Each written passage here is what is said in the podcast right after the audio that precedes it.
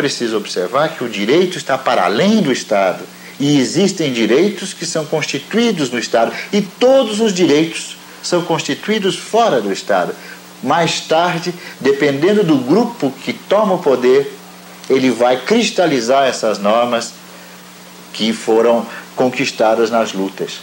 Então, direito e Estado hoje estão ligados, mas é um determinado, uma determinada faceta do direito, determinada parte do direito.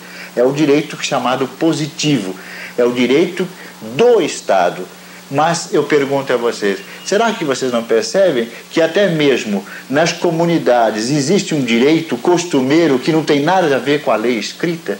Será que você não percebe que várias lutas vão se dando e transformando direitos? Eu pergunto a você: seus direitos trabalhistas de hoje são iguais àqueles que quando você começou a trabalhar, se você tiver 50 anos como eu?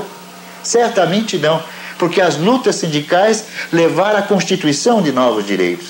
Então, a característica do direito é essa mobilidade e não podemos confundi-lo com lei. A lei é uma expressão estatal de determinado tipo de direito, enquanto o direito é esse processo político e social de constituição de novas conquistas, de novos avanços da sociedade.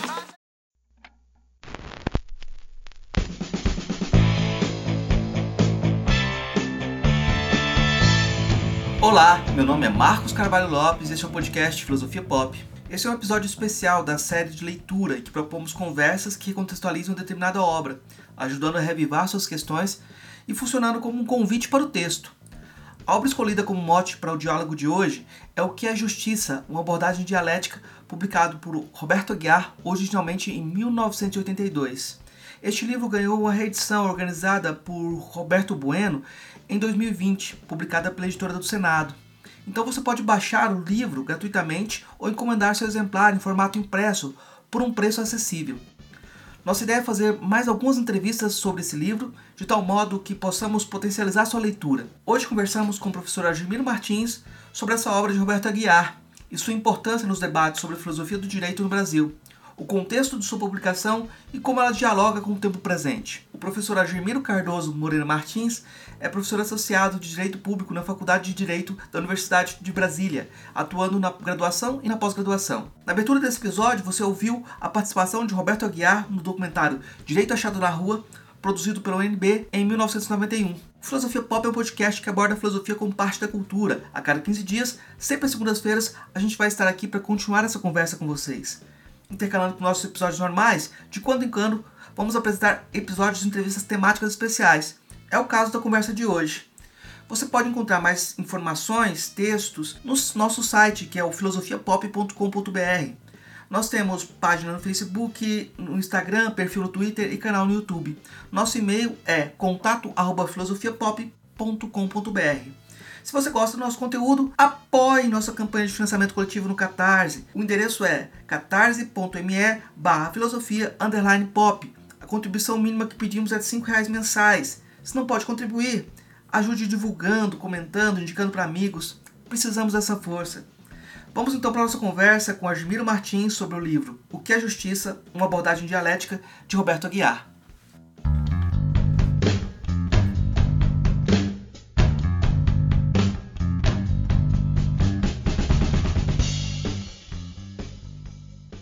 Hoje a gente recebe o professor Admiro Martins, direto de Brasília. Ele é professor da UNB, do curso de Direito, e nossa conversa hoje vai ser sobre, uh, em torno da obra do Roberto Aguiar, e tentando explorar algumas conexões que ela tem sobre, uh, com algumas perspectivas que o professor Admiro trabalha. Né?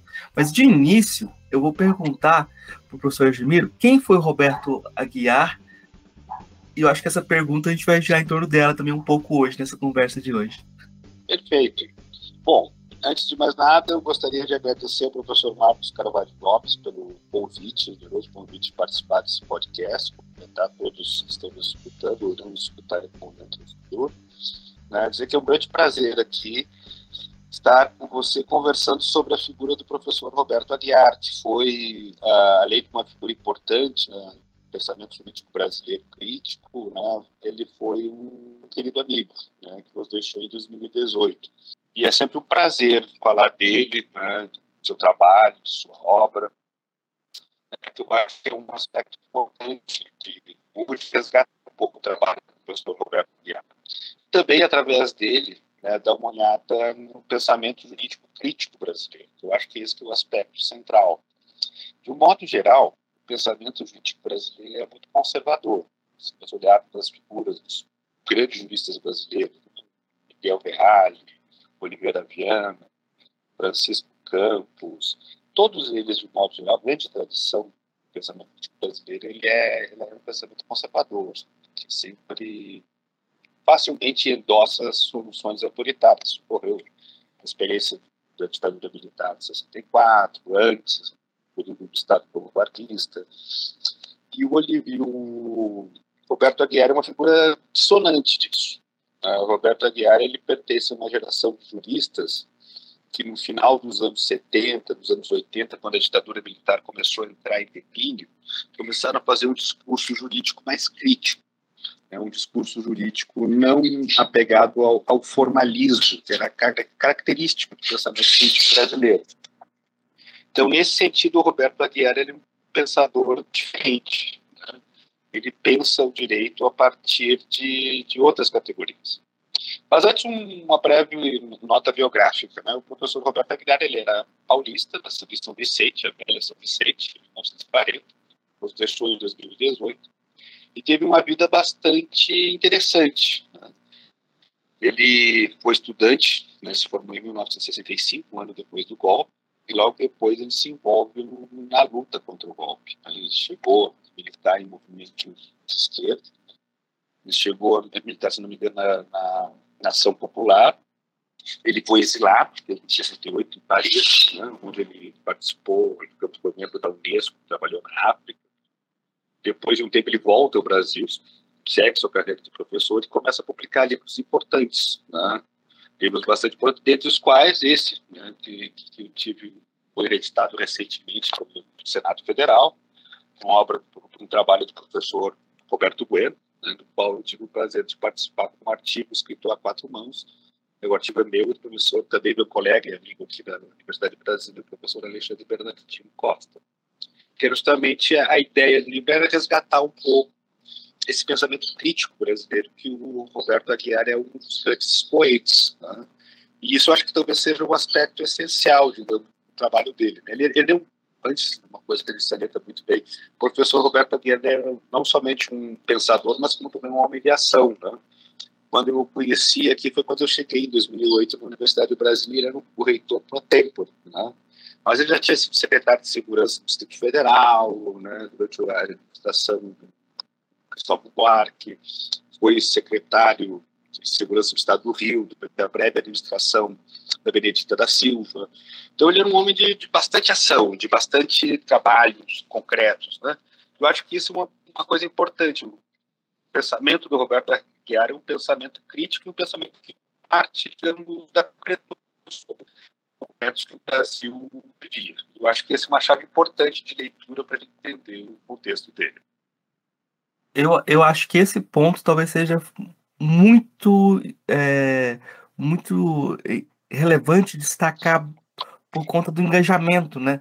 Geralmente a gente tem uma situação na academia em que quanto mais uh, intelectual, menos prestígio acadêmico você tem, né? Como uhum. se seu engajamento desqualificasse seu trabalho Sem acadêmico. Dúvida. Né? Enquanto se, nosso discurso fica vazio se a gente não tenta transformar as coisas de modo prático, né? E eu, eu acho muito relevante que o, a trajetória do Roberto Aguiar é, tem uma passagem que você cita que ele falava que, como secretário de segurança, ele poderia ter uma experiência ampla, porque já tinha sido torturado. Agora. então, eu, eu acho que essa, essas, essa dinâmica é importante para ver quem, de quem que a gente está falando, né? Um, e você falou de, de, de, de vários cargos que ele ocupou. Eu depois fui procurar no meu casaco de general do Luiz Eduardo Soares para ver essas referências, porque ah. é, você tem esse jogo também de ocupar esse, esse, esse lugar de secretário de Segurança Pública no Rio de Janeiro, uh, depois do garotinho, é um desafio, deve ter sido um desafio uh, grandioso, né? Mas uh, escrever um livro uh, com esse título, O que é Justiça, para alguém que tinha uma história de luta contra a ditadura no Brasil que estava começando a passar pelo processo de democratização, também parece ser uma coisa muito muito séria, né? Aí eu vou te perguntar, professor, eu vou, vou te, eu vou fazer, fazer aquela pergunta que é, o que é justiça? Faz, uhum. O que, uhum. significa fazer essa pergunta no curso de direito, né? Não vou te perguntar o que é justiça, mas o que, significa essa pergunta no curso de direito? Perfeito, não, ótima questão. Né? O que é justiça? Aliás, o título do, livro ele é bastante provocativo, porque existe um consenso bastante firme no direito, que é um consenso compartilhado por vários filósofos, desde os mais formalistas como Kelsen, Hart, até filósofos mais contemporâneos, por exemplo, da teoria dos sistemas como Niklas Luhmann, Habermas, uh, Ronald Worth. Uma coisa é o direito, outra coisa é a justiça. Mas são duas coisas diferentes. Do ponto de vista da filosofia do direito, digamos que triunfou, a, a pergunta sobre a justiça tem um problema. Ela parte de concepções parciais de justiça. Não existe mais nas sociedades pós-convencionais um consenso sobre a justiça. Nós poderíamos pensar em sociedades pré-convencionais, sociedades pré-modernas, né, um consenso, sei lá, por exemplo, na Espanha de Filipe II, o cristianismo era uma, um consenso, e quem não fosse cristão, como era o caso dos árabes e judeus, encarariam as fogueiras da Inquisição. Então, nesse sentido, hoje nós não temos mais isso. Então, com base nessa, nessa constatação, se expurgou a ideia de justiça do direito. A ideia que persiste é que o direito é um sistema que vale por si mesmo. É um direito é, é válido. É um conceito de validade na filosofia do direito é um conceito que, na verdade, diz que o direito vale porque ele vale. Ponto. Né? E quando o Roberto Aguiar faz essa questão, o que é a justiça, ele faz uma provocação muito interessante. Primeiro, o contexto, né? Que muitas vezes isso é uma coisa que me chama muito a atenção. Né? Eu acho que talvez você, Marcos, também perceba isso. Eu já sou um professor já velho, então eu me lembro do, da ditadura militar. Eu vivi a ditadura militar. E muitos dos meus alunos não têm a menor ideia do que é ditadura militar. Então, quando você se depara com o livro que é a Justiça, do Roberto Aguiar, hoje, alguém que não tenha a ideia do contexto perde muito da leitura. É porque a leitura do, como eu até comentei com você, o professor Roberto Aguiar era um homem que pensava a partir de questões concretas. Não pensava, não pensava a justiça, por exemplo o livro que é a justiça não é um pensamento abstrato, ele não faz uma investigação, por exemplo, das concepções de justiça na história da filosofia, não vai aos gregos, né, volta, Kant, Hegel, nada disso. Ele parte de uma questão bastante concreta. E o, o contexto que ele vivia no Brasil era um contexto de crise da ditadura militar. Esse livro é de 82, a ditadura militar estava assim nos seus últimos momentos, ela acaba em 85. E ela estava assim lutando para fazer uma transição lenta, gradual e progressiva, como gostava de dizer o ditador no Geisel na época. E era um contexto bastante complicado, né? porque, por exemplo, em 77 a gente tem a segunda revolta dos estudantes, né? em 79 e 80 tem as poderosas greves do ABC, nós temos a campanha das diretas já em 84, o Brasil daquela época, muitas vezes a gente imagina, quando lê os livros da história, que era um país bastante tranquilo, né? um país bastante violento, bastante manifestações, bastante greve. Né? E também é bom lembrar, a extrema-direita do regime militar na época não gostou muito da ideia da abertura militar. Então o Brasil teve uma série de atentados terroristas muito fortes cometidos pela extrema-direita. O mais famoso foi o, o fracassado a tentativa do caso no centro mas tiveram outros, né? inclusive uma secretária da OAB no Rio morreu por conta de uma carta-bomba foi endereçada da OAB, outras foram endereçadas do, do como é que era o, o, o Instituto de Imprensa do Brasil, né? Então, foi um período muito, muito difícil. E falar de justiça naquele período era, na verdade, falar sobre as injustiças. Né? Essa era a grande questão. Eu acho que uma das teses principais do Roberto professor Roberto Aguiar, era justamente nesse sentido. A filosofia do direito, a teoria do direito, descartava que a justiça com uma forma muito fácil. No entanto, ele dizia, não, mas se você olhar a situação concreta, você vai ver. As injustiças são flagrantes, elas estão aí, para quem quiser ver. Basta ver como, por exemplo, a justiça brasileira trata os ricos, como ela trata os pobres. Por exemplo, em termos de direito de propriedade. Né?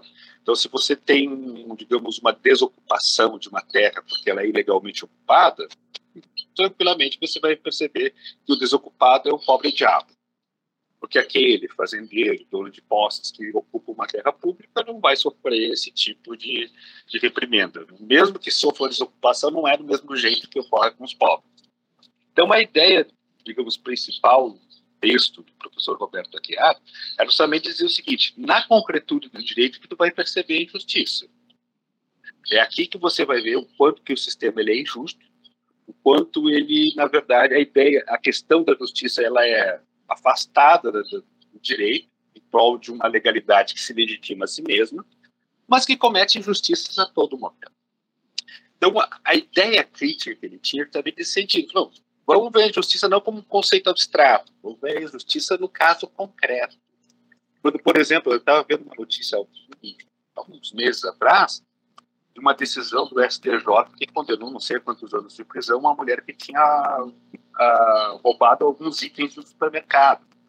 Dentro do direito a gente tem uma figura para isso, que é o chamado furto famélico, quando você furta alguma coisa para comer. E essa pessoa foi condenada né, a um tempo de prisão por roubar alguma coisa para comer. Então, nesse sentido, você vê, né, por exemplo, quando a, quando a justiça trata um crime de colarinho branco, quando a justiça trata um crime comum como esse. Então, é essa a perspectiva do, do Roberto Aguiar. Assim, a, a, injustiça está aqui. Você pode percebê-la concretamente. Né? Então, nesse sentido, é que ele tenta resgatar a ideia da justiça né, a partir de sua concretude, né, e mostrando justamente que, na verdade, o que era visível à época, né, o quão era injusto o modelo brasileiro da ditadura militar que, naquele momento, definhava. É, eu fiquei pensando no, no, estilo de escrita dele, como isso é importante para o texto também, na, na, fluidez dele, porque ele bate de frente com a tradição de escrita também do que é o direito, né? Mas eu queria chamar a atenção para essa tradição também do que é do que era o direito naquele momento, uh, em termos de uma tradição brasileira autoritária, né? Como as a Constituição e as normas eram utilizadas pela ditadura e alinhadas com a ditadura, reforçando e, e legitimando a ação autoritária, né? Isso eu acho que é muito. Talvez a gente não, não, não conseguiu se livrar totalmente disso, isso é uma coisa importante também, né?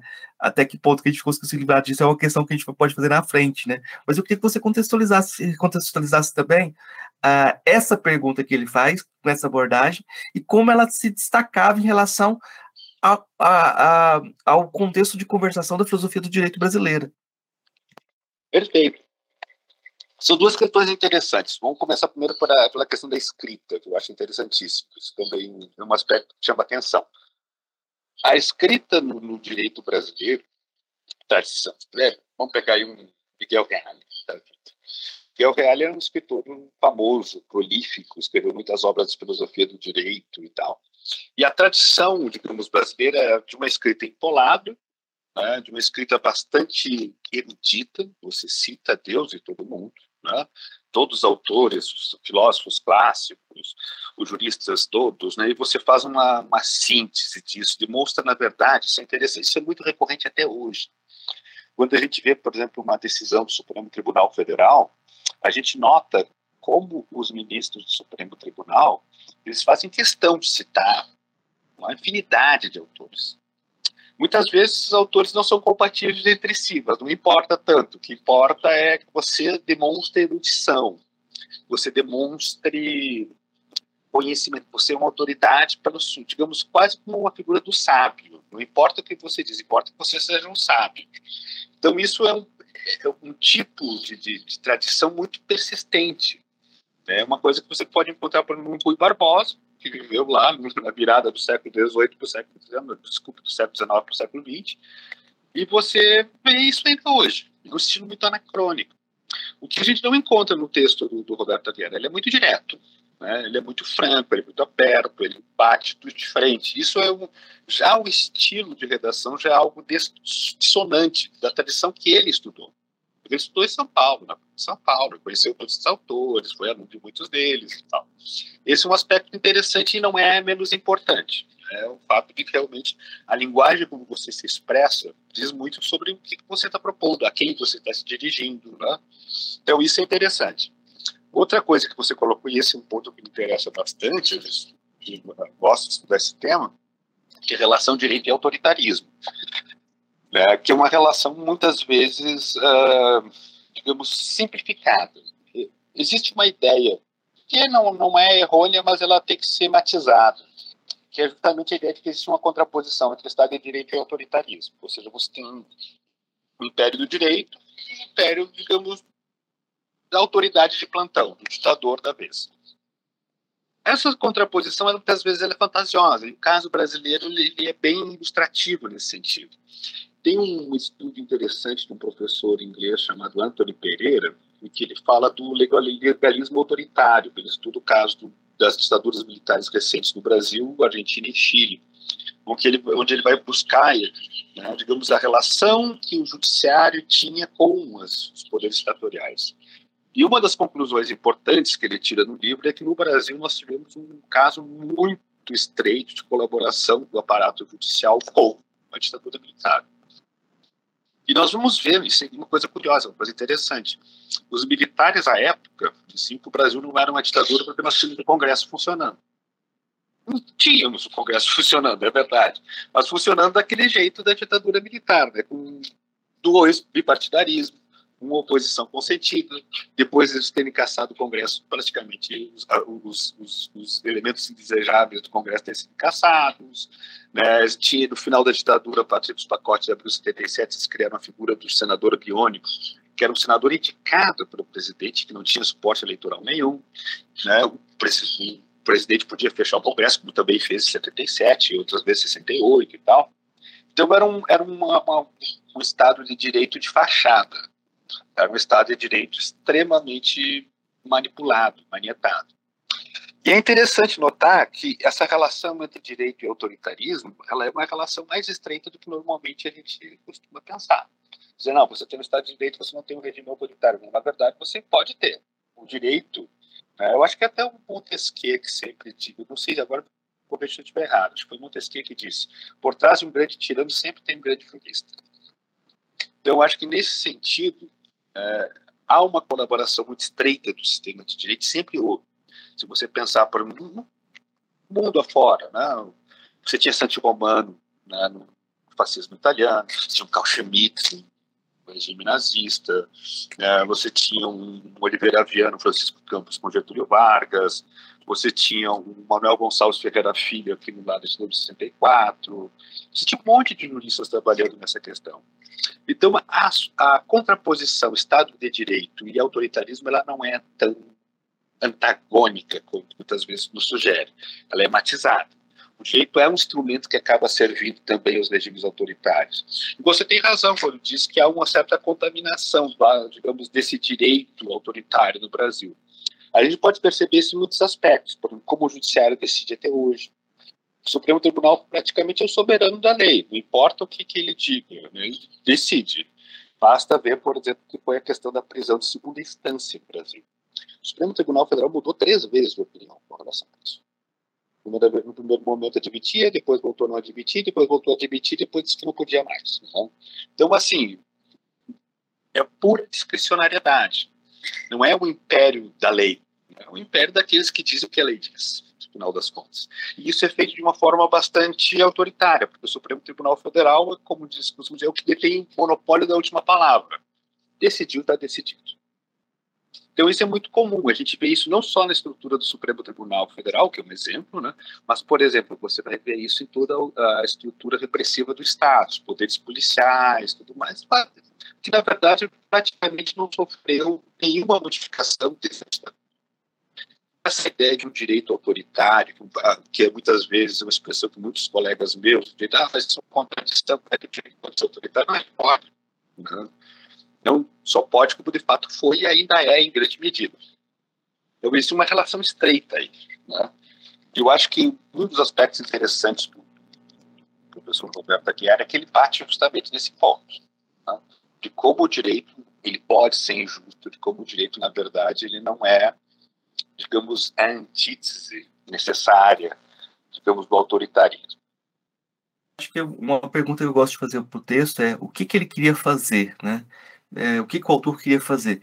E quando eu pego o texto do Roberto Guerra, eu vi que ele queria construir uma polarização para falar, você precisa decidir sua posição. Você precisa saber de que lado você está. Ou você está lá do lado dos oprimidos ou do lado dos opressores. Uhum. Naquele contexto, isso significava ou você está do lado da ditadura ou você está do lado dessa reconstrução democrática que a gente está querendo propor. Né? Ah, essa, essa polarização, ah, ela, ela tem um problema para a gente hoje, ah, quando a gente relê pela própria linguagem, né? porque o, a linguagem da maioria e do, do, da minoria que ele usa mudou seu significado, né?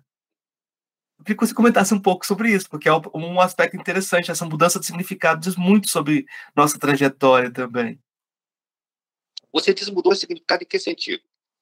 Ah, quando o, o Roberto Guiar, o Roberto, o Roberto Guiar fala de minoria, ele está sempre falando da minoria que comanda, né? Então ele está falando, ó, você é a minoria que comanda e a maioria que é oprimida, né? Hoje a gente trata de minoria e você trabalha isso no significado jurídico do termo minoria de uma forma diferente. Então quem pega os textos desavisados hoje pode não cair nessa armadilha de interpretar as coisas de uma forma estranha ver, ver, essa tensão de significados entre os termos, essa mudança semântica que aconteceu, né? Verdade. Não, bem colocado. É, é, o próprio termo maioria e minoria é um termo que mudou de sentido ao longo da história. A gente pensar... deixa, eu só, deixa eu só lembrar a frase, né? As, as minorias têm que se curvar às maiorias agora, dita uhum. pelo Bolsonaro. Uhum. Não é o que o Roberto não. queria dizer. De modo algum modo bem colocado, exatamente. Não, isso esclareceu bastante. Mas, realmente, os termos maioria e minoria são termos, não, não somente no contexto brasileiro, falando, falando de um modo geral, é um, você muda drasticamente. Por exemplo, as minorias surgem como um argumento dentro da estrutura do direito constitucional moderno, feito pela primeira vez, se não me falha a memória, com os Federalist Papers. Né? Quando você, por exemplo, pega lá o Federalista número 78, escrito por Alexander Hamilton, e ele defende a ideia de um judicial review com base nos direitos das minorias. Só que as minorias da qual falava o Hamilton eram as minorias dos proprietários, dos proprietários de terra, dos senhores de escravos norte-americanos do final do século XVIII. Então, nesse sentido, a minoria dele era essa minoria privilegiada. De certo modo, quando o, o, o Roberto Bueno fala Roberto Aguiar fala do, do, das minorias, ele fala justamente das minorias governantes do Brasil da época, que eram as minorias privilegiadas pela ditadura militar, em detrimento da grande massa dos brasileiros que eram em condições terríveis. Então, quando ele fala em relação à maioria das minorias, é bem diferente do que se fala hoje.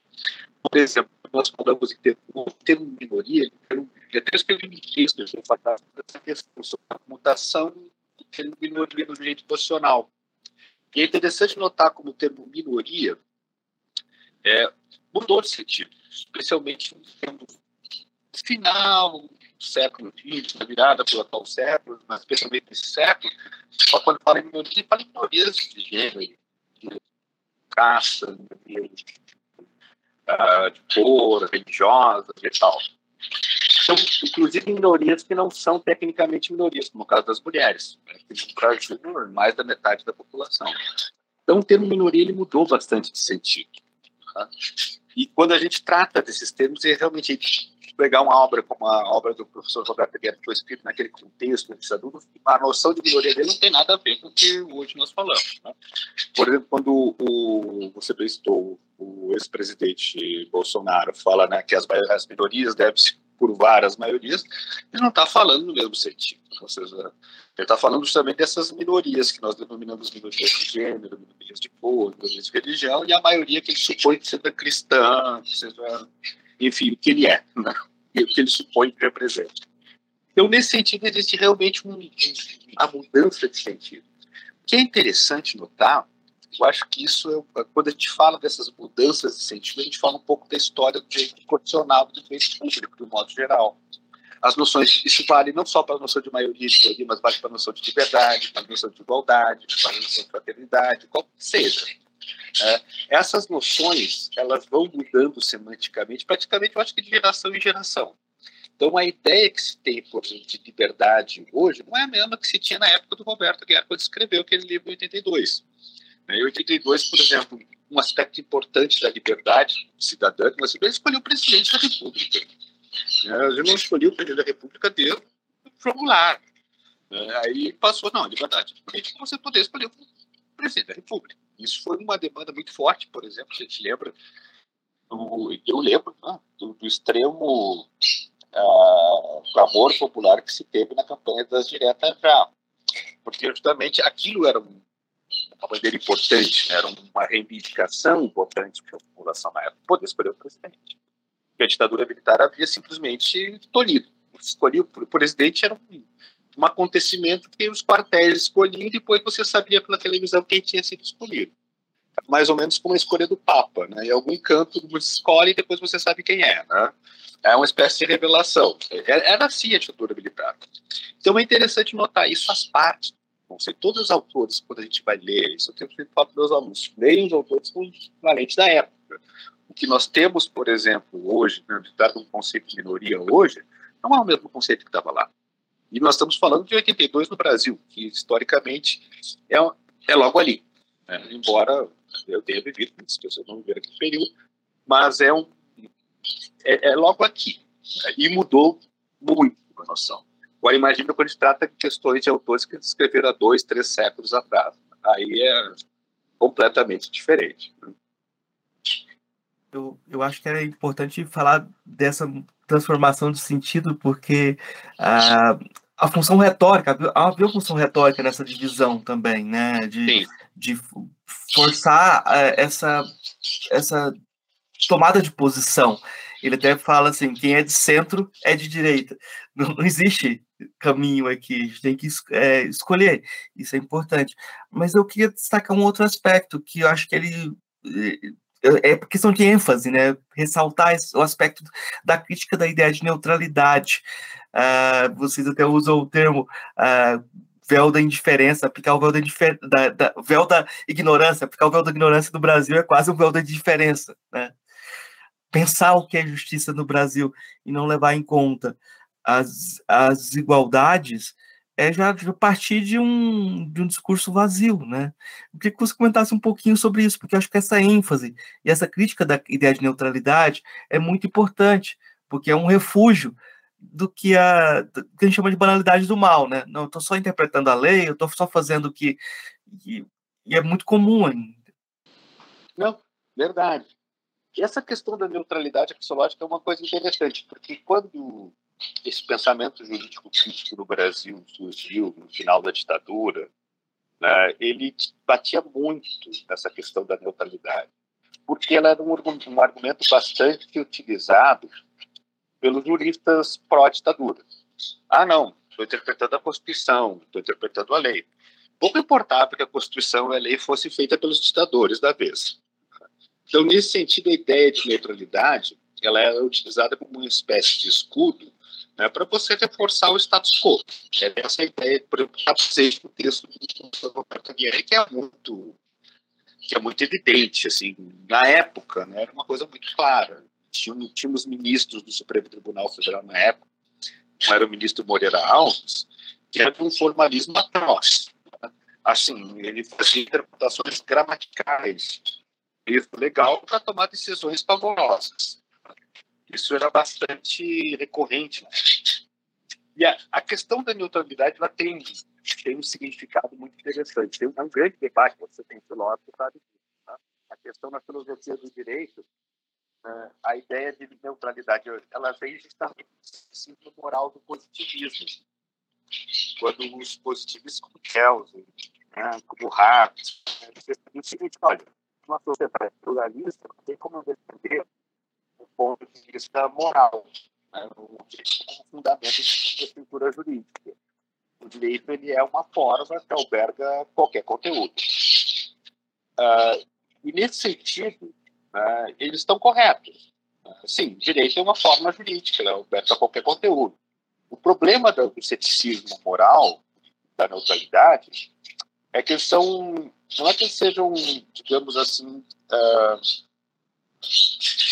dizer, sejam neutros. É que eles são, na verdade, diferentes dos valores.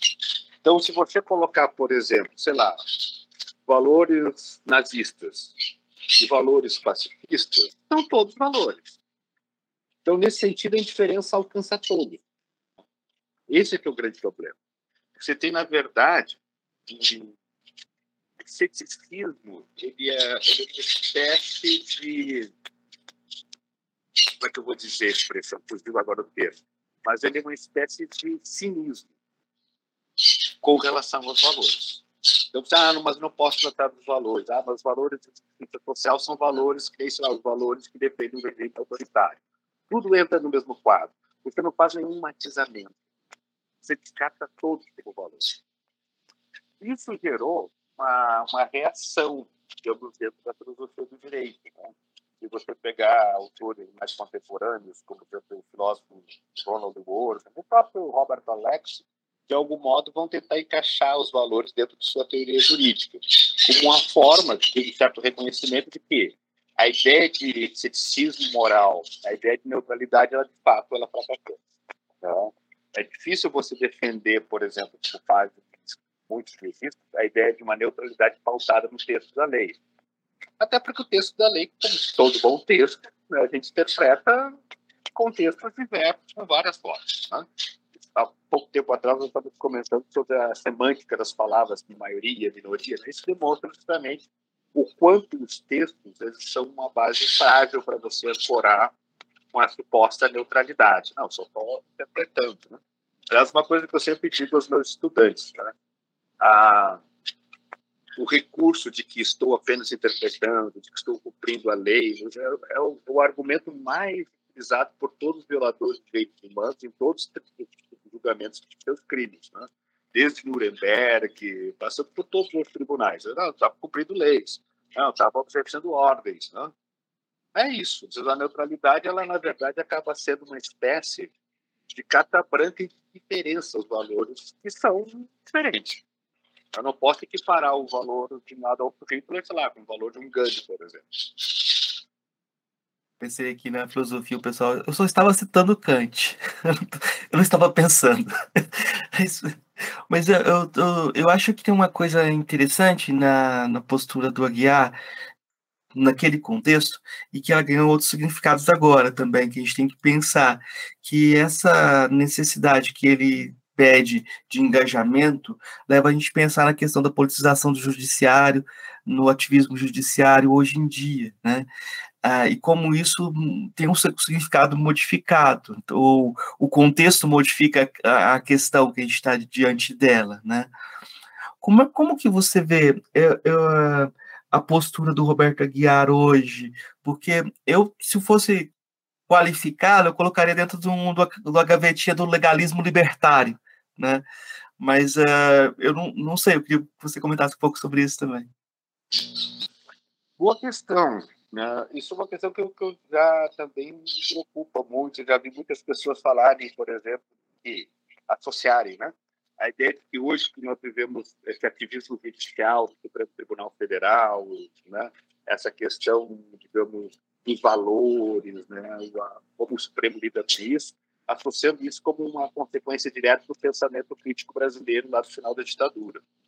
Eu, particularmente, como conhecia, vivia aquele contexto, eu acho uma associação indevida. Eu acho que são duas coisas bem diferentes. O contexto, por exemplo, que o Roberto Aguiar, quando ele reivindica, olha, nós temos que ter um pensamento crítico engajado. Né? Ele diz claramente, mas esse engajamento, ele, essa noção de justiça que ele defende está escrita nas relações concretas sociais. É, ele vai dividir, ele vai associar, por exemplo, a questão da justiça ao sistema de opressão dominação. Então você tem os dominados e os dominadores. A justiça vai estar sempre do lado dos dominados, não do lado dos dominadores. Então ele tem uma, uma, uma forte, digamos, influência, digamos, até do pensamento marxista, né? pensamento esquerdo, pensamento crítico. Né? Mas uh, não tem nada a ver com o que se faz hoje com a teoria dos valores, né? porque justamente falta né, esse aspecto né, dessa estrutura social de injustiça. O Roberto Aguiar, quando afirmava isso, ele tinha em mente essa estrutura, um sistema que ele via, conhecia, e que era o sistema brasileiro, né? um sistema de absoluta favorecimento dos ricos e absoluta extrato com os pobres. É, isso é uma marca do Brasil até hoje. Na época da ditadura militar, isso era mais notável, era mais, digamos, evidente. Agora, no, no caso atual, não. No caso atual, o que nós temos, por exemplo, quando se trata do Supremo Tribunal Federal tratando de valores, né, a gente vê, na verdade, uma pura discricionariedade. Voltando ao exemplo que eu dei ainda pouco tempo atrás com relação à questão da prisão em segunda instância, né? Então, assim, na hora o STF decidia que o que era importante era a presunção de inocência. E outro lado decidia que, na verdade, já não era mais a presunção de inocência. Era a segurança jurídica, era o, o, o interesse da sociedade, enfim, estabeleciam essas contraposições de valor que punham deles livremente. Tanto que no STF, como eu te falei, mudou três vezes de opinião acerca do mesmo tema em um espaço curto de tempo. E, claro, isso também é uma coisa importante. O Supremo Tribunal Federal utiliza isso de uma forma bastante política. Nós sabemos que a questão da prisão de segunda instância tem muito a ver com a candidatura do atual presidente, na época, né? 2018, estamos falando que era o Luiz Inácio Lula Silva. Então, aquele julgamento teve um caráter muito forte. Então, não há como comparar as duas coisas. Porque o, o caso do engajamento do Roberto Aguiar, e digo Roberto Aguiar, mas outros tantos juristas da época, era no sentido claro de defesa dos interesses da maioria da população indigente, da maioria da população pobre, miserável, e que praticamente não, não fazia parte, digamos, das atenções do Estado militar brasileiro da época. Hoje é diferente. Hoje você vê o uso indiscriminado dos valores sem qualquer comprometimento em, digamos, a, o rompimento com essa estrutura de dominação. Muitas vezes os valores são utilizados até para você fortalecer a estrutura de dominação. Né? Então, nesse sentido, né, essa, o pensamento crítico brasileiro, final da ditadura, né, da transição para a democracia, ele não, não tem, na minha opinião, nenhuma relação com o que ocorre hoje com o Supremo Tribunal Federal ou essa jurisprudência dos valores, vamos dizer assim, que vigora hoje. Né? Embora não tenha, como te falei, coloco isso porque eu vi muitos colegas fazerem essa associação. Não é, não é uma associação digamos, do meu ponto de vista, legítimo. Eu fiquei pensando no termo legalismo como saída, sabe? Porque eu vejo, assim, uh, você estudou Oliveira Viana, o Roberto Bueno estava estudando Francisco Campos, e é toda uma tradição autoritária, constitucional, né?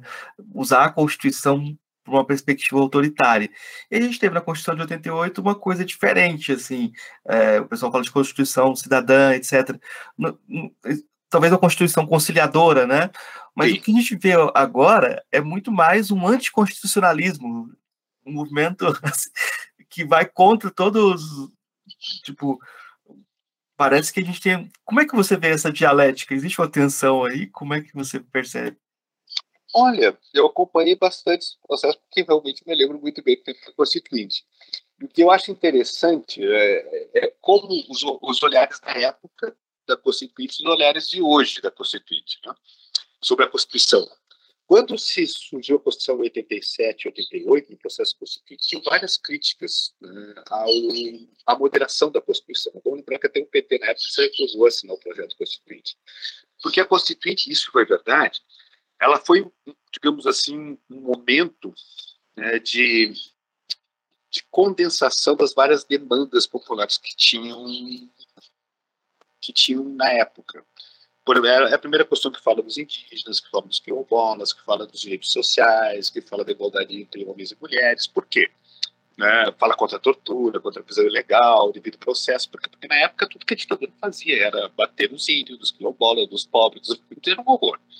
Então, ele foi um, uma, uma, afirmação daquelas demandas que a ditadura, ah, digamos, ah, reprimia, que a ditadura não dava atenção. Né?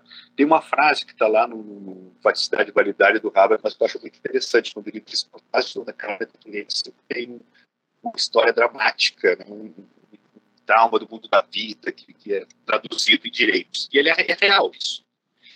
Mas um dos descontentamentos que o pessoal tinha com a Constituição é não foi radical o suficiente. Ela, não, ela foi um processo de neutralização, porque teve no primeiro momento aquelas demandas que acederam à Constituição, e depois é, teve uma série de, de, de que neutralizaram isso. Eu orientei uma tese de doutorado, orientando a chamada Larissa Mizutani, em que ela analisa o processo de construção dos direitos, o caminho que as, que as emendas populares percorreram na Constituinte. E ela demonstra bem claramente como essas, essas demandas foram neutralizadas pelos partidos, pelas lideranças e tal. Então, na época, você tinha uma visão da Constituição, digamos, essa Constituição podia ter ido mais. Hoje, a Constituição é profundamente atacada. E aquilo que nós vimos que foi, digamos, um avanço que ficou aquém, hoje é você vê como uma garantia, como algo que não deve se abrir mão, que a Constituição de 88 é uma maravilha. É interessante ver essas, essa mudança de período, só porque eu acompanhei os dois. Né? Então, assim, eu me lembro de 87, 88 e me lembro de hoje vários colegas meus, bem contemporâneos da época, não, mas a Constituição tem que ser defendida, mas na época eu defendia isso. Já achava que a Constituição foi muito aquém, já deveria ir além. Né? E nesse caso, hoje é diferente. É interessante, isso é, isso é importante para a gente refletir sobre a questão dos contextos, né? de como os contextos mudam muitas, muitas coisas. Né? Hoje, por exemplo, quando eu vejo muitos militantes da esquerda tal, defendendo a Constituição, me lembro passado. É claro que a Constituição não é uma maravilha, não tem problemas, mas também não, ela é assim como um avanço na nossa cultura da democracia brasileira. Eu acho que isso é um aspecto. Mas a cultura constitucional tem que ser encarada. Nós temos várias questões, por exemplo, uma das coisas que me preocupa no discurso de defesa da Constituição é que isso também não, não a, a pensar criticamente. Eu acho que é sobre muitas coisas que a gente tem que pensar. Por exemplo, o nosso trabalho é muito grande. Acho. O nosso é um, é, um, é um tribunal eleito por ninguém, indicado, e que tem um poder decisivo, decisório muito grande. A própria estrutura do Congresso, o papel do Senado, para que serve o Senado? Né? A não ser para ser um contrapeso conservador. Né? Ou a próprio modelo de representação da, da Câmara dos Deputados. Eu acho que tudo isso tem que ser repensado. A Constituição ela tem que ser defendida, mas criticamente, né? não no sentido criticá-la, não no, no, isso é interessante, né? Porque muitas vezes a gente coloca o termo crítica, parece que toda crítica vem do mesmo lugar. Não, uma coisa é a crítica bolsonarista à Constituição, outra coisa é uma crítica democrática, comprometida com a Constituição. Acho que são duas coisas que a gente deve discernir nesse contexto. Eu fiquei é, percebendo o cuidado que o Roberto Guiar tem para falar, olha, existem fissuras que você pode usar na interpretação da lei aqui, que pode ser usada para os oprimidos, etc. Mas no contexto hoje, a gente tem leis que não são aplicadas também. Tem muita coisa que, que é, essa Constituição é, modificou, né? Eu, é, e aí eu fiquei pensando, é, a gente está refazendo a questão hoje, nossa conversa, de certa forma, está tentando refazer a questão do que é justiça, né? E como ela foi recontextualizada com a Constituição de 88, né? É, eu acho que aí tem essa diferença também de você, num contexto ditatorial e de um contexto que você tem uma Constituição que você pode falar, ah, ela é deficitária, mas ela tem alguma coisa ainda, né? Uhum. Um, mas eu vou te perguntar, então, sobre um, um, aspecto que você tem chamado a atenção, que é o déficit de autonomia da, das pessoas, né? Dentro da participação da, da vida política. Eu acho que isso vai de conta com o Roberto Aguiar também, porque ele fala as pessoas têm que participar, né? E a gente tem mecanismos na Constituição de participação que não são efetivados e não tem, ninguém tem interesse que sejam efetivados, né? Exatamente. Aliás, se você analisar a história da Constituição de 88 para cá, poderia até escrever um livro chamado A História da Ineficácia. Porque é isso que aconteceu. A Constituição de 88 eh, tinha uma série, uma série de direitos, sobretudo sociais, né, que foram neutralizados pela, pelo poder depois.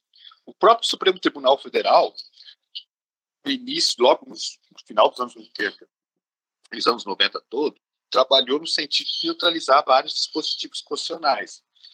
Eu ainda citei o ministro da ditadura, que eu acho que até o presidente século foi ministro do Tribunal Federal, Moreira Alves, que defendia teorias no sentido de tornar, digamos, ah, isso aqui é um direito social, isso aqui é um direito de uma norma de eficácia limitada, nós não podemos aplicá-la nesse momento.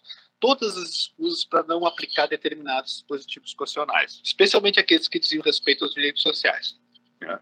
Então, nesse sentido, você tem realmente um trabalho para tornar um determinados dispositivos sociais ineficazes. Né? O judiciário tem um papel muito grande nisso aí. Né? Então, nesse sentido, você vê, por exemplo, essa questão da própria participação democrática, que é um aspecto importante, é limitado. Você vê, a Constituição de 88 prevê plebiscitos e referendos. Quantos plebiscitos e referendos nós tivemos pós-88? Dois. O, referendo, o referente à, à forma de governo, sistema de, de, de, de, sistema de governo, a forma de governo em 93, e depois no governo Lula, que foi sobre a questão do, do armamento. Um só. Ou seja, nós estamos aí há mais de 30 anos da Constituição de 88, só tivemos dois plebiscitos. A Constituição de 88 previa uma figura interessante que era o plebiscito para a criação de novos municípios, né?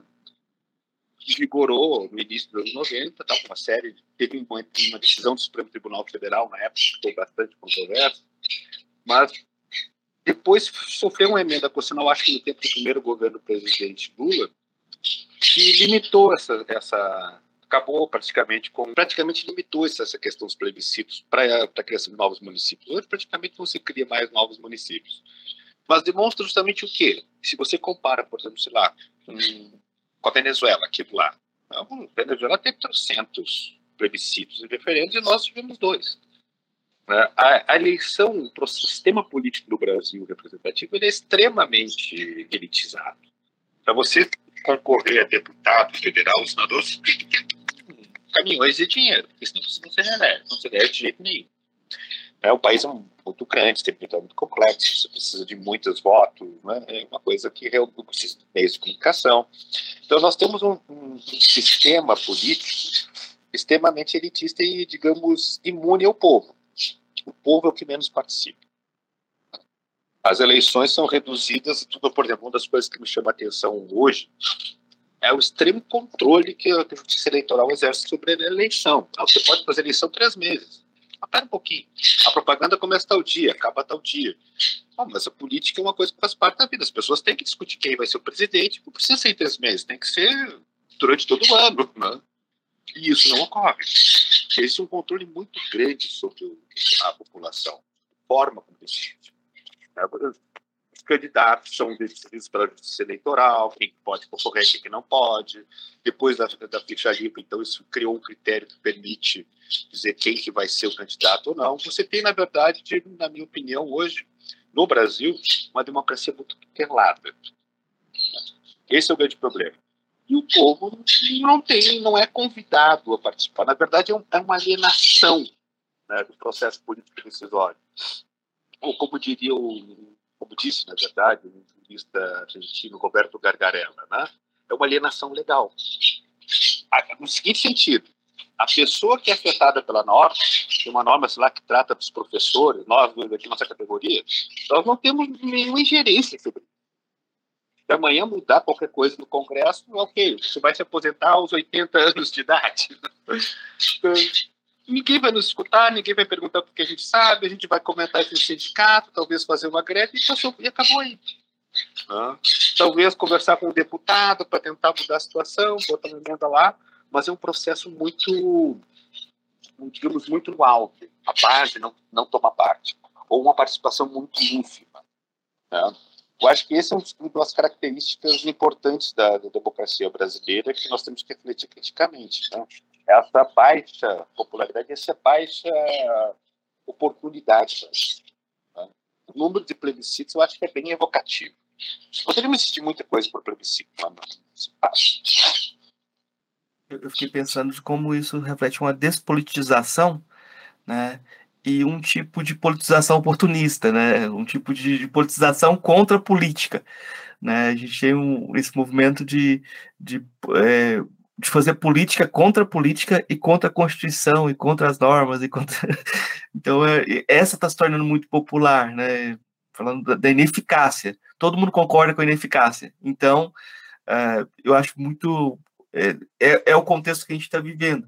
Professor, eu acho que a gente fez um percurso interessante, acho que eu consegui, acho que a gente fez um percurso para pensar com, com o, o autor, né? pensar com Roberto Aguiar.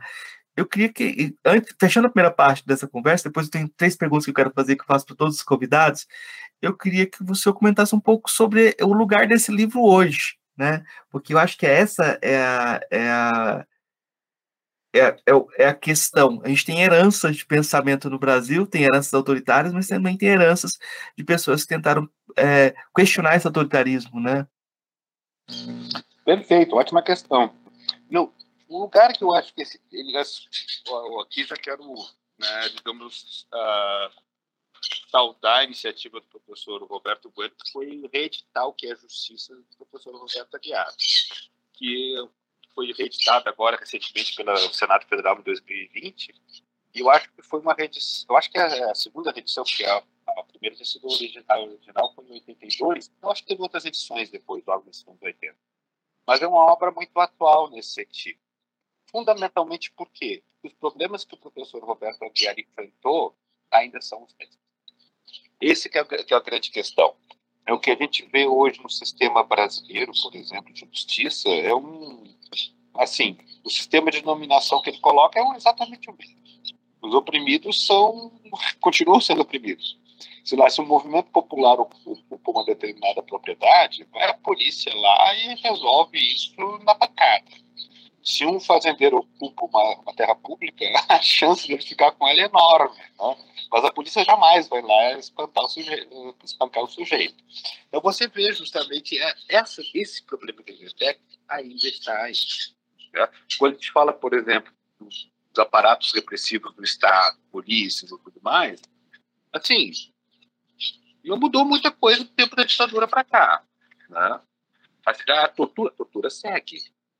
A tortura segue, a prisão arbitrária segue, ou seja, os problemas que o professor Roberto Aguiar enfrenta ainda são os mesmos. É interessante, o, que é preocupante nessa reflexão é de que a mudança da democracia, nesse aspecto, não significou muita coisa. Né? Esse, e também nos, nos chama atenção para o tipo de democracia que a gente constrói. É, porque o, o, tipo de democracia que o professor Roberto Aguiar tinha em mente era um tipo de democracia mais participativa, onde você jogava justamente a questão da responsabilidade política aos cidadãos. E aí, retomando um ponto da sua reflexão que eu achei interessante, a gente reclama, não, mas existe uma despolitização do povo brasileiro, falta uma educação, consciência política, falta uma educação política. E realmente, falta, mas a gente não vai conseguir isso sem política. Se nós relegamos o povo a um papel decisório, secundário, de tempos em tempos, né? lembra aquela famosa crítica do Rousseau à liberdade dos ingleses. Né? Os ingleses são livres de tempos em tempos para escolher seus representantes no parlamento, fora isso, eles são súditos, né, como qualquer reino absoluto. E é verdade.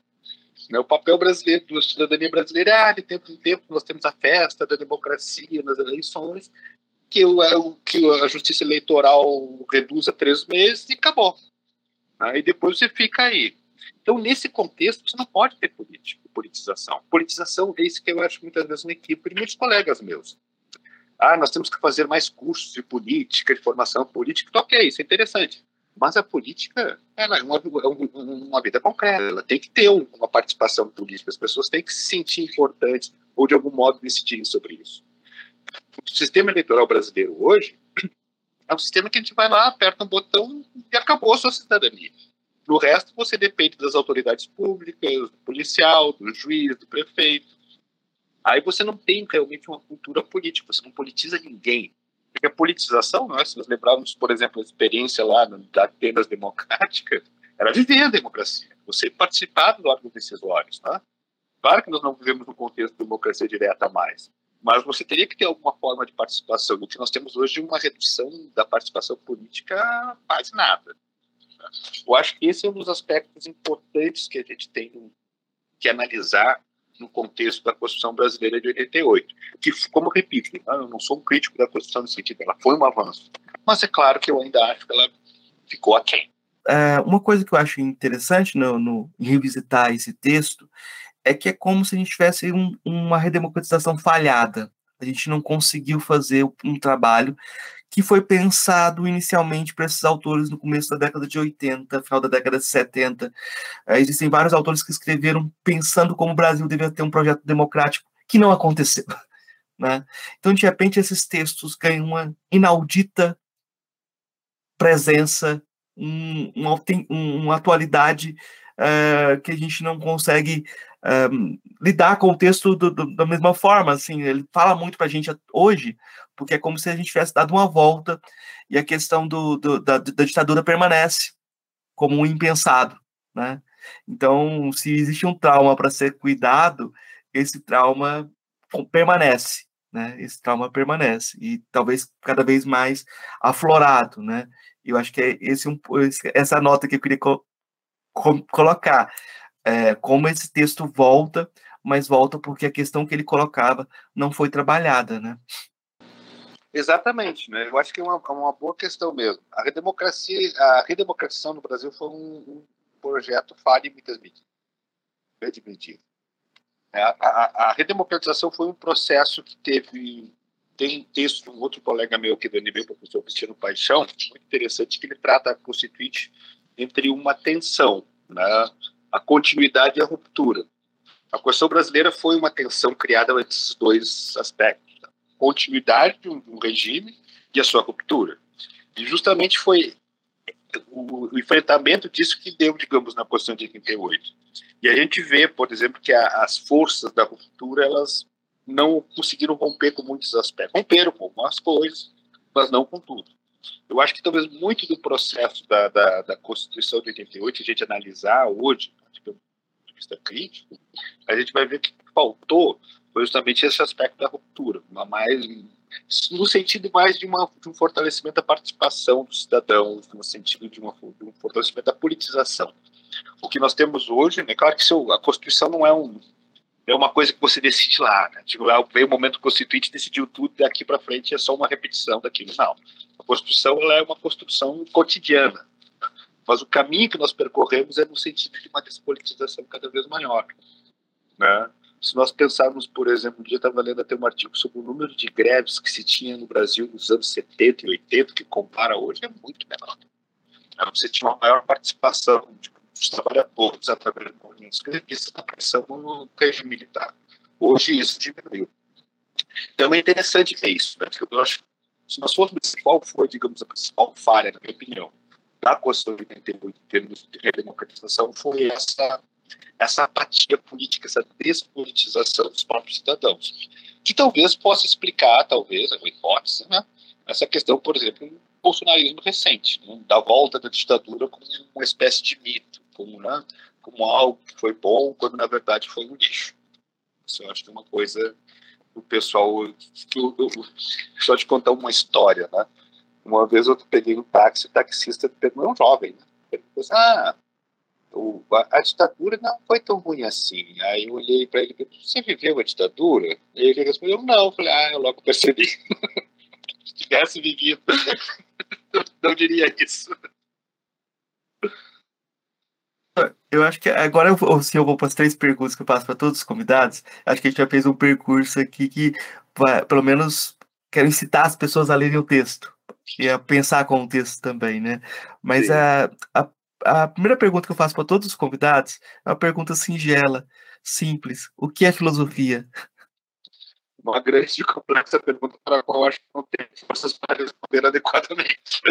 Mas a filosofia, eu acho, né, que é um trabalho, uma forma de você pensar o mundo criticamente. Acho que a filosofia tem que você pensar o seu lugar no mundo. O lugar, por exemplo, no meu caso, eu sou um jurista, trabalho com direito. Né? Então, eu sempre procuro pensar papel da Constituição, o papel das instituições de uma forma crítica, pensando ela aqui e agora, para a solução de problemas concretos que nós vivemos. Então, nesse sentido, a filosofia, para mim, ela muitas vezes, isso eu sempre insisto com meus alunos, né?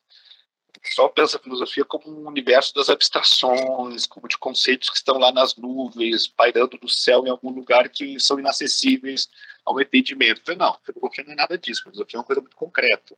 Ela está aqui para resolver questões que são, especialmente filosofia do direito, filosofia prática. Você tem que resolver mesmo aqui. Né? A gente utiliza os conceitos abstratos como recursos conceituais para você compreender uma complexidade que não é visível.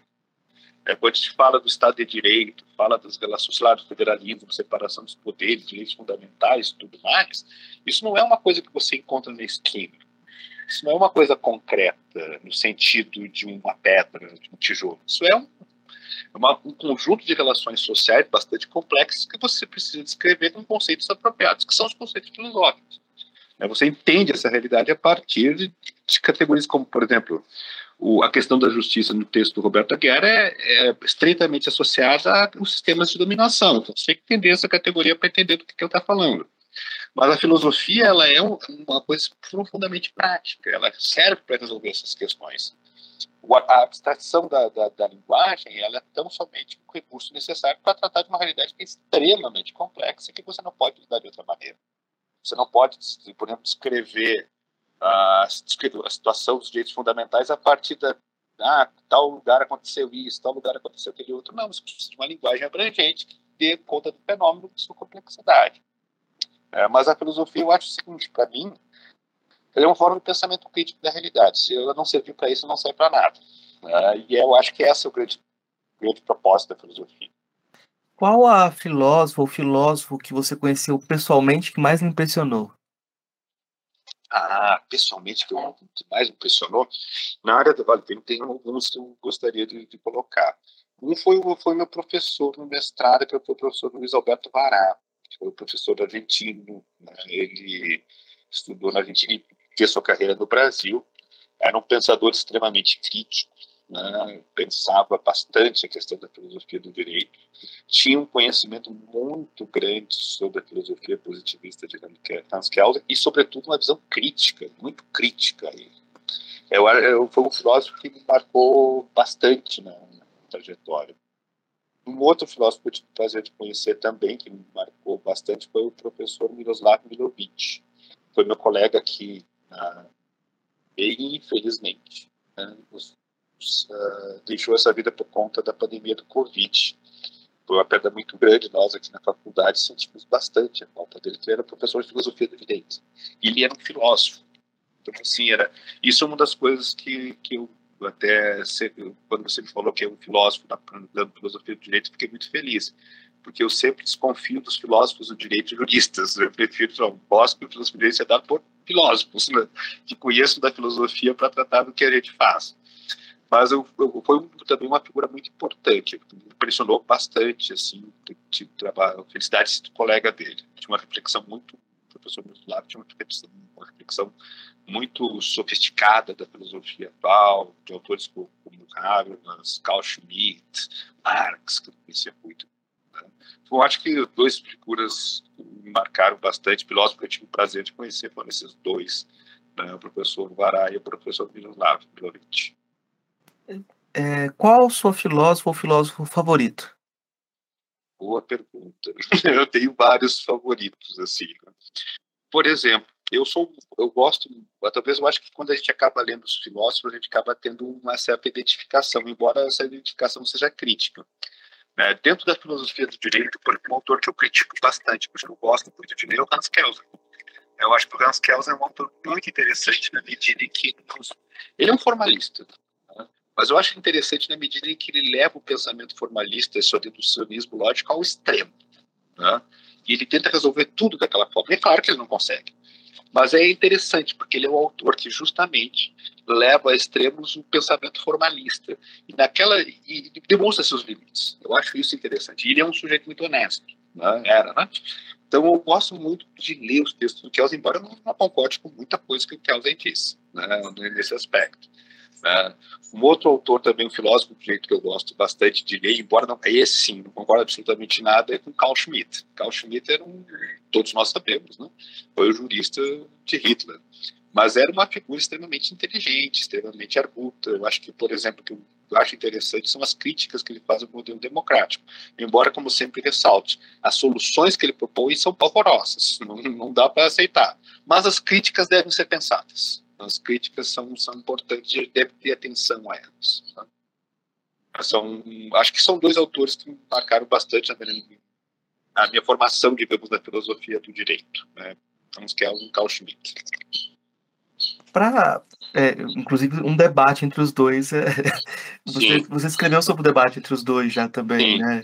Sim. É, foi sua dissertação de mestrado? A minha dissertação de mestrado foi um breve sobre o Carl Schmitt. Né? Ah, tá. E depois né, eu escrevi um, acho um artigo sobre o debate dos dois. Ah, tá.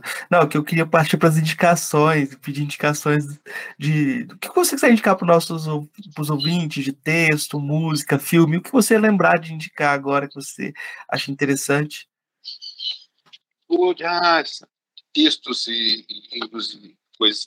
Ah, tem várias coisas para indicar aqui. Pensar uma coisa que seja interessante. Eu estava lendo, bom, um texto que eu digo, principalmente para os alunos, assim, sobre essa questão da democracia, né, uma visão, digamos, mais geral, e esse livro aqui, ó, né, Democracia Antiga e Moderna. É um livro antigo, né, escrito por Moses I. Finlay, que é um. Era, né? Eu acho que já faleceu a um historiador norte-americano da Antiguidade Clássica, em que nesse texto, Democracia Antiga e Moderna, ele faz um contraponto bastante interessante entre a concepção antiga e a concepção moderna de democracia. De como mudou. O que, que era democracia para os gregos, o que, que é democracia, digamos, para os modernos. Né? Eu acho que é interessante essa reflexão, no sentido de você perceber as mutações do conceito de democracia ao longo da história né, de como. Quando, porque, por que isso? Porque hoje, por exemplo, a gente fala muito de democracia. Existe um consenso muito grande sobre o que, é. Ah, todos somos democráticos. Ah, eu acho até engraçado, muitas vezes a gente utiliza o termo democracia como um adjetivo. Né? Então, ah, você acabou de fazer uma coisa pouco democrática, ou você não foi nada democrático em sua decisão, né? quase como um juízo moral. No entanto, a democracia não é clara. A noção de democracia ela é sempre algo quando Bolsonaro fala em democracia, nós falamos democracia não é a mesma coisa. Né? Então, nesse sentido, eu acho interessante, talvez uma dica que eu vou agora, esse livro do Moses Finlay, porque ele, ele demonstra como a ideia de democracia mudou, né? da antiguidade à modernidade. E é hoje pensar que, mesmo na modernidade, essa concepção ela é bastante disputada, ela é uma concepção bastante fluida. Né? E dizer-se democrático não, não, quer dizer, não significa a mesma coisa, porque nós podemos ter várias pessoas se autodeclarando democráticas, mas a concepção de democracia por trás é algo bastante distinto. É que eu estava lembrando de te convidar já, já, já depois deixar já com a, a, a, possibilidade de uma conversa sobre o Oliveira Viana, né? Porque você falando da Será democracia, um prazer da democracia e a ideia de democracia autoritária dele está implícita nessa, nessa, nessa conversação também. Uhum. Eu acho que é importante falar sobre ele, sobre Francisco Campos. Ah, então eu já, já peço essa, essa, esse novo diálogo e queria indicar mesmo você tem uma, uma live que você participou, que você falou do, do Oliveira Viana, tem texto seu sobre essa questão do Estado de Direito, problematizando, uh, sobre direitos, um, o lugar, a ideia de minorias, né, então acho que o direito das minorias interpretado, eu acho que são todas, todas referências que eu vou fazer para os nossos ouvintes, pode procurar na internet, vai encontrar esses textos e eles fazem parte do nosso diálogo aqui, eles estão também parte da conversação geral. E eu vou indicar um texto que está na minha mesa aqui, que é o Aristóteles em Mancondo, do Atílio Boron, né? É uma das influências que eu, que eu tô pegando do, do Roberto Bueno também. E eu vou, eu vou indicar aqui também um lançamento, um livro chamado Atrás do Pensamento, a Filosofia de Clarice Lispector, da Márcia Saca Alcante Schubach. Era a tradutora, a primeira tradutora do, do, do, do Heidegger, né, do Ser e Tempo, né, a professora Márcia Cavalcante acabou de lançar um livro sobre Clarice Lispector, a filosofia de Clarice Lispector, e ela tem um outro livrinho também dela chamado Fascismo da Ambiguidade, um ensaio conceitual em que ela pensa uh, de que forma a sociedade nossa estava se organizando de forma fascista, né? Professor, então eu queria agradecer o, o diálogo de hoje, deixar o espaço aberto para suas considerações finais, para o senhor é, deixar seu recado final. Querido, eu só tenho a agradecer a oportunidade de estar aqui. Eu gostei muito do diálogo, acho que foi muito interessante. Né? Gostei muito e quero cumprimentar você, seus alunos, né, nossos ouvintes do podcast, e dizer que eu aceito prontamente o convite para me falar sobre o Livro da. Vai ser um prazer voltar aqui, poder conversar contigo. Eu acho que foi um diálogo muito interessante, muito proveitoso para mim. muito obrigado. Muito obrigado. Muito obrigado, professor.